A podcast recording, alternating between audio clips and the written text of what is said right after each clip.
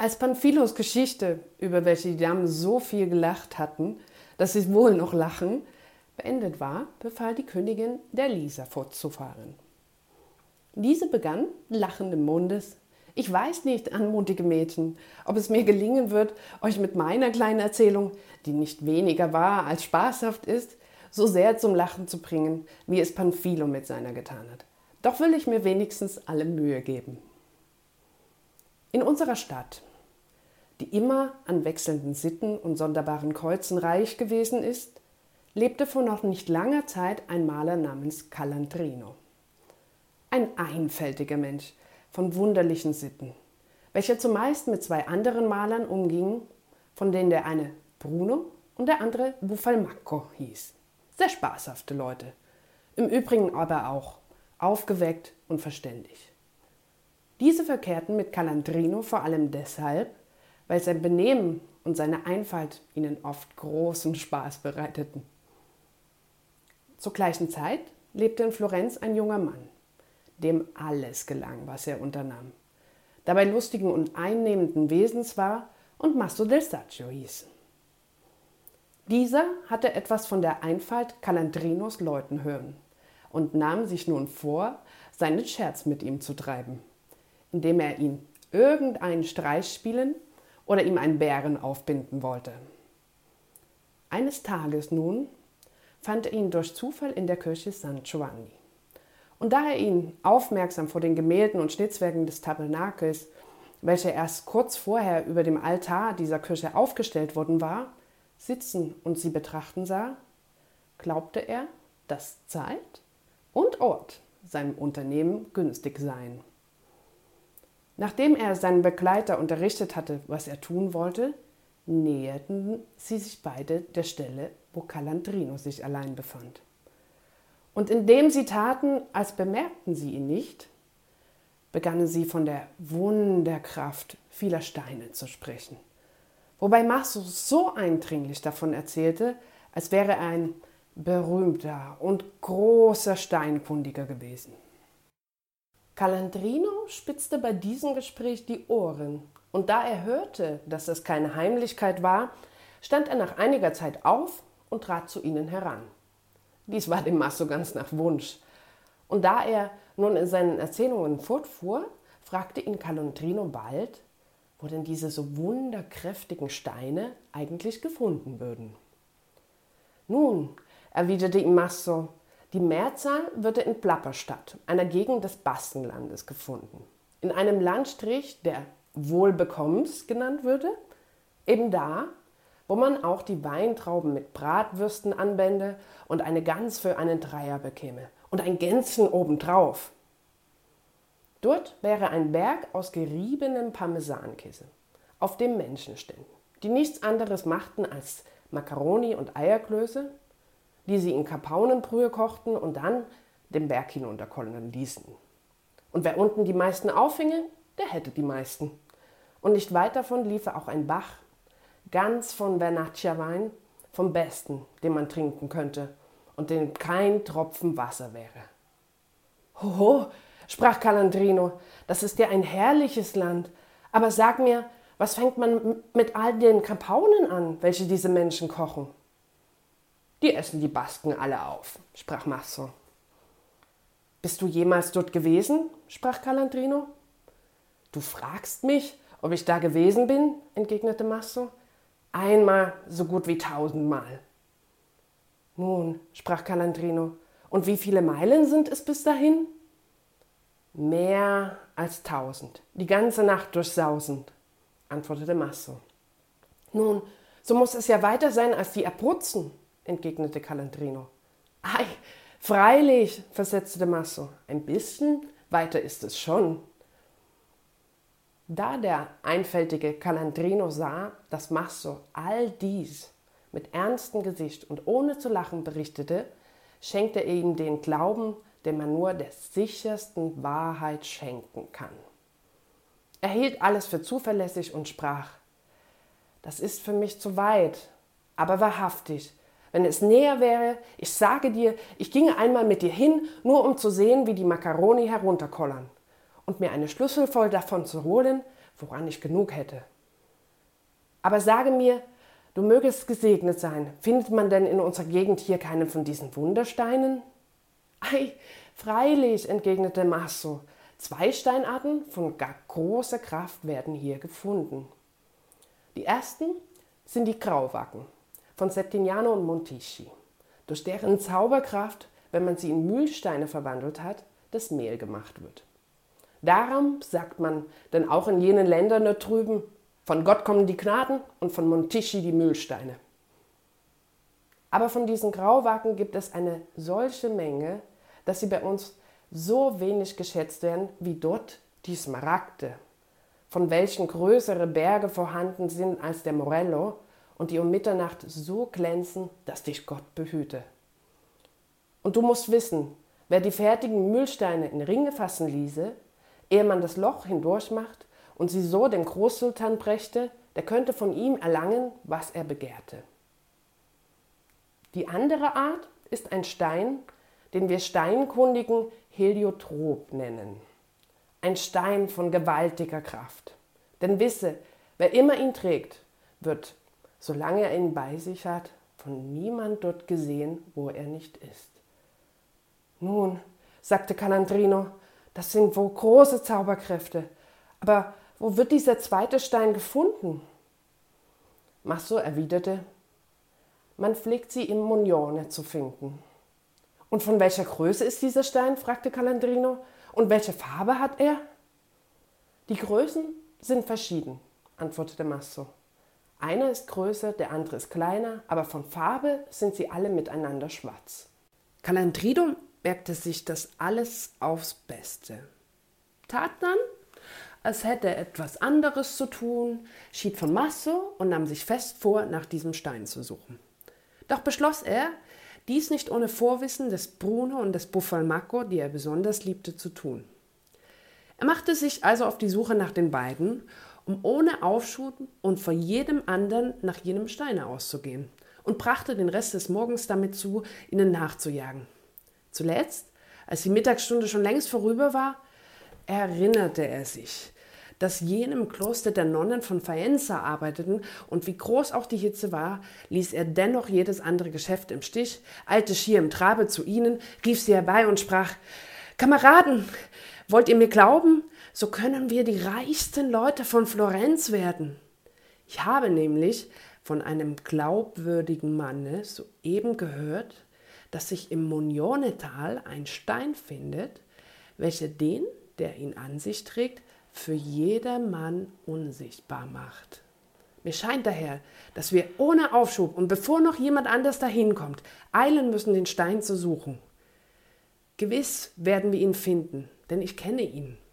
Haben wir ihn aber einmal gefunden, was haben wir dann weiter nötig, als ihn in die Tasche zu stecken und zu den Tischen der Wechsler hinzugehen, die, wie ihr wisst, immer mit Groschen und Guldenstücken beladen sind, und uns so viel davon zu nehmen, wie wir nur immer wollen. Kein Mensch sieht uns dabei. Und so könnten wir in kurzer Zeit reich werden, ohne dass wir nötig hätten, den ganzen Tag nach Art der Schnecken die Wände zu beschmieren. Als Bruno und Buffalmacco ihn so reden hörten, fingen sie bei sich zu lachen an und sahen einander an, stellten sich dann aber sehr verwundert und priesen Calandrinos Vorhaben. Buffalmacco fragte ihn jedoch, wie denn dieser Wunderstein hieße. Dem Calandrino, der aus ziemlich grobem Teig geknetet, war der Name bereits empfallen. Deshalb versetzte er, was kümmert uns der Name, wenn wir nur seine Kraft kennen? Mich dünkt, wir gehen ihn ohne allen Aufschub suchen.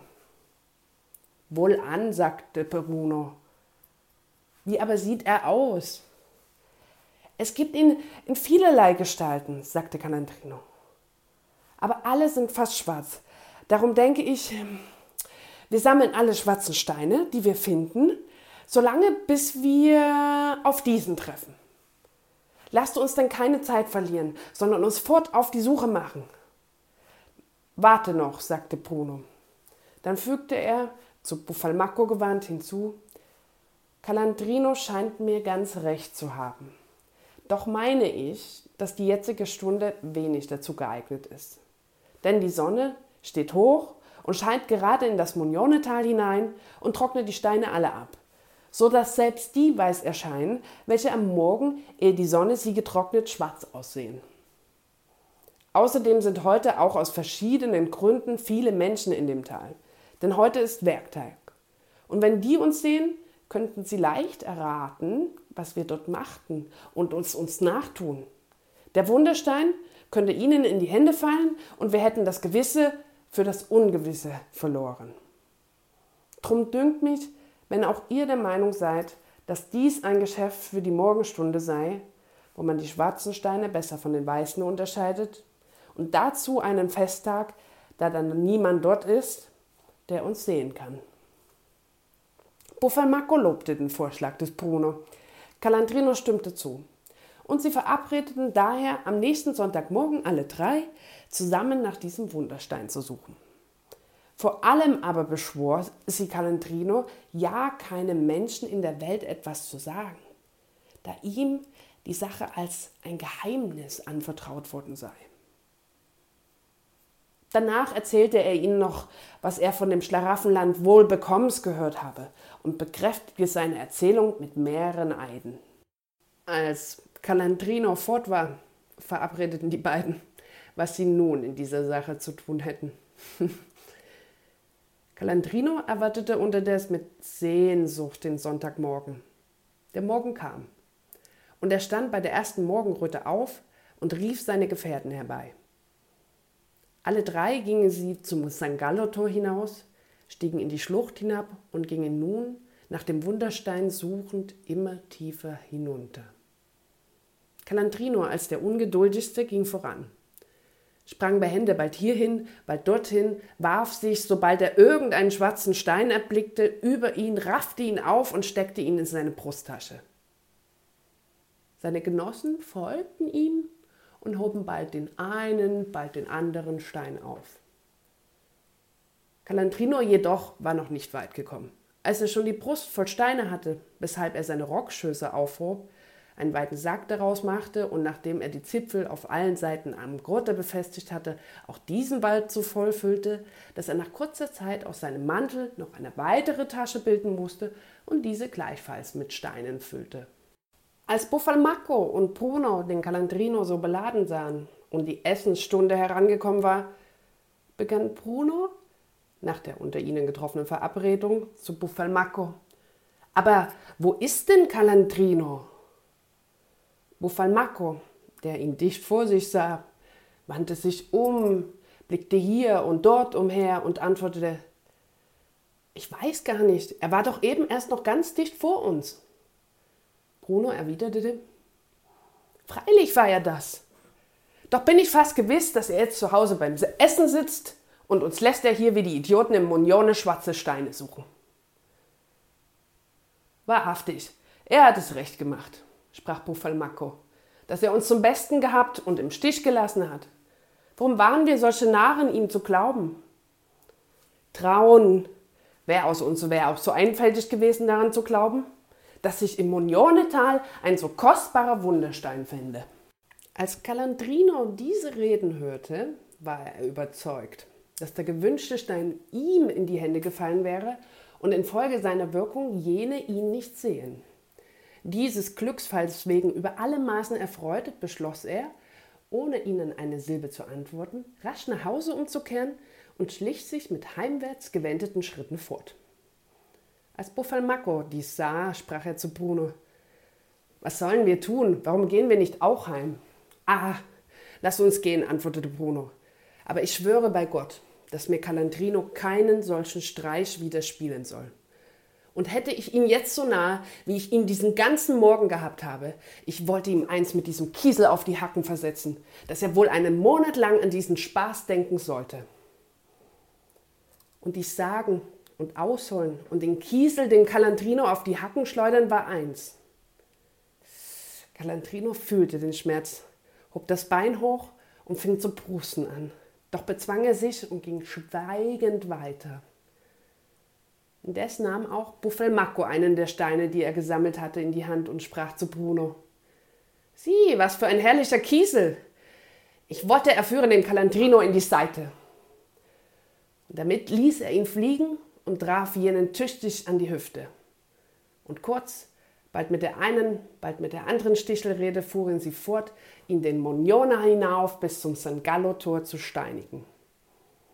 Hier warfen sie die Steine, die sie gesammelt hatten, auf die Erde und sprachen einen Augenblick lang mit den Zollwächtern, welche, vorher von ihnen unterrichtet, so taten, als sehen sie den Calandrino nicht und ihn unter dem herzhaften Lachen der Welt vorübergehen ließen. Dieser setzte, ohne anzuhalten, seinen Weg nach seinem Hause fort, welches nahe beim Canto alla Macina lag. Und so sehr unterstützte das Glück freundlich diesen Spaß, dass während Calandrino über den Fluss und dann durch die Stadt ging, niemand ihn anredete. In der Tat begegneten ihm nur wenige, da fast jeder Mann bei Tische war. So langte dann Calandrino schwer beladen in seinem Hause an. Zufällig stand seine Frau, die Monatessa hieß und eine schöne und wackere Frau war, oben an der Treppe. Da sie ihn kommen sah, begann sie über sein langes Ausbleiben etwas erzürnt, ihn auszuschelten. Nun, mein Schatz, führt dich der Teufel endlich heim? Alle Welt hat schon gegessen, wenn du zur Mahlzeit nach Hause kommst. Als Calandrino das hörte und bemerkte, dass er gesehen wurde, fing er wütend vor Zorn und Verdruss an. Weh mir, schlechtes Weib, musst du gerade hier sein? Du hast mich ruiniert, aber so wahr Gott lebt, du sollst es mir büßen. Hierauf sprang er in den Vorsaal, schüttete die große Menge Steine aus, welche er herbeigeschleppt hatte, stürzte dann wütend auf die Frau los, ergriff sie bei den Haaren, warf sie nieder und gab ihr so viele er Arme und Füße rühren konnte, Stöße und Tritte über den ganzen Körper, ohne ihr ein Haar auf dem Kopf und ein Knöchlein übrig zu lassen, das er ihr nicht mürbe gemacht hätte. Und wie sehr sie ihn auch mit gefalteten Händen um Erbarmen anflehte, es nützte sie nichts. Nachdem Buffalmacco und Bruno mit den Torwächtern noch eine Weile gelacht hatten, folgten sie langsamen Schrittes und etwas von ferne dem Calandrino und hörten nun, als sie an die Schwelle seiner Tür gelangten, die heftigen Prügel, die er seiner Frau verabreichte. Sie taten, als kämen sie eben erst an und riefen ihm zu. Schweißtriefend, blutrot und atemlos trat Calandrino ans Fenster und bat sie, zu ihm heraufzukommen. Die beiden stellten sich etwas ärgerlich, gingen hinauf, fanden den Saal voller Steine und in einer Ecke desselben die Frau mit zerrauftem Haar, braun und blau geschlagen, wund und geschwollen im Gesicht und heftig weinend. Auf der anderen Seite aber saß Calandrino mit gelöstem Gürtel, stöhnend und wie ein todmüder Mensch. Als sie dies eine Zeit lang mit angesehen hatten, sprachen sie: Was bedeutet das, Calandrino? Willst du mauern, dass wir hier so viele Steine sehen? Und fügten hinzu. Und was fehlt Monatessa? Es scheint, du hast sie geschlagen. Was sind das für Geschichten? Calandrino, erschöpft von der Last der Steine und von der Wut, mit der er seine Frau geschlagen hatte, und von dem Verdruss über das Glück, das er verloren zu haben glaubte, brachte nicht Atem genug für eine zusammenhängende Erwiderung auf. Als er so zu reden zögerte, begann Buffalmacco von neuem. Calandrino, wenn du andere Ursachen zum Zorn hattest, so hättest du uns nicht zum Narren haben brauchen, wie du getan hast. Denn nachdem du uns hinaufgeführt hattest, um mit dir nach dem köstlichen Stein zu suchen, hast du uns, ohne Gott befohlen oder geh zum Henker zu sagen, wie ein paar Maulaffen draußen in der Schlucht stehen lassen und bist nach Hause gegangen, was wir dir sehr übel nehmen. Aber wahrhaftig, es ist das letzte Mal, dass du uns solche Streiche spieltest. Bei diesen Worten tat sich Calandrino Gewalt an und antwortete, Kameraden, seid nicht böse, die Sache steht anders, als ihr denkt. Ich, Unglücklicher, hatte diesen Stein wirklich gefunden. Und wollt ihr sehen, ob ich euch die Wahrheit sage? Als ihr euch aneinander fragtet, war ich nicht zehn Ellen weit von euch entfernt. Und da ich sah, dass ihr eures Weges ginget, ohne mich zu sehen, kehrte ich in die Stadt zurück und bin immer dicht vor euch hergegangen. Und nun erzählte er ihnen von Anfang bis zum Ende, was sie getan und gesagt, zeigte ihnen seinen Rücken und seine Fersen, wie sie dieselben mit ihren Kieseln zugerichtet hatten, und fuhr dann fort. Und ich sage euch, als ich mit all diesen Steinen auf der Brust, die ihr hier seht, durch das Tor ging, wurde mir kein Wort gesagt. Und ihr wisst doch, wie unangenehm und plagend sonst diese Torhüter sind und wie sie alles sehen wollen. Außerdem habe ich auf der Straße Gevattern und Freunde genug angetroffen, die mich sonst immer anreden und zum Trinken einladen. Doch keiner war unter ihnen, der mir auch nur ein einziges, ja nur ein halbes Wort sagte, denn sie sahen mich natürlich nicht. Da komme ich denn hier im Hause an und der Teufel von einem verdammten Weib tritt mir in den Weg und sieht mich. Wie ihr aber wisst, rauben die Weiber jeden Ding die Kraft. Und so bin ich, der mich den glücklichsten Mensch von Florenz nennen konnte, durch sie zum unglücklichsten geworden. Und darum habe ich sie zerbläut, solange ich die Hände habe rühren können. Und noch weiß ich nicht, warum ich mich beherrsche und ihr nicht die Adern aufschneidet, denn verdammt sei die Stunde, wo ich sie zuerst sah und wo sie mir ins Haus kam. Und von neuem vom Zorn ergriffen wollte er aufstehen, um sie abermals zu prügeln. Während nun Buffalmacco und Bruno dies alles mit anhörten, stellten sie sich höchst erstaunt. Und indem sie oft bestätigten, was Calantrino sagte, hatten sie so große Lust zu lachen, dass sie fast herausplatzten. Als sie ihn aber wütend aufspringen sahen, um seine Frau von neuem zu schlagen, traten sie ihm entgegen, hielten ihn zurück und versicherten ihm, daran habe die Frau durchaus keine Schuld, sondern er allein, da er wisse, dass die Frauen allen Dingen die Kraft raubten und ihr doch nicht gesagt habe, dass sie sich hüten möge, ihm an diesen Tage zu begegnen. Diese Voraussicht aber habe ihm Gott geraubt, entweder weil ihm dies Glück nicht zuteil werden sollte oder weil er die Absicht gehabt habe, seine Gefährten zu täuschen, welchen er es hätte mitteilen sollen, als er gewahrt war, dass er den Stein gefunden hatte. Und als sie nach vielem Hin- und Widerreden die weinende Frau nicht ohne große Mühe wieder mit ihm ausgesöhnt hatten, schieden sie, indem sie ihn trübsinnig in seinem Hause voller Steine zurückließen.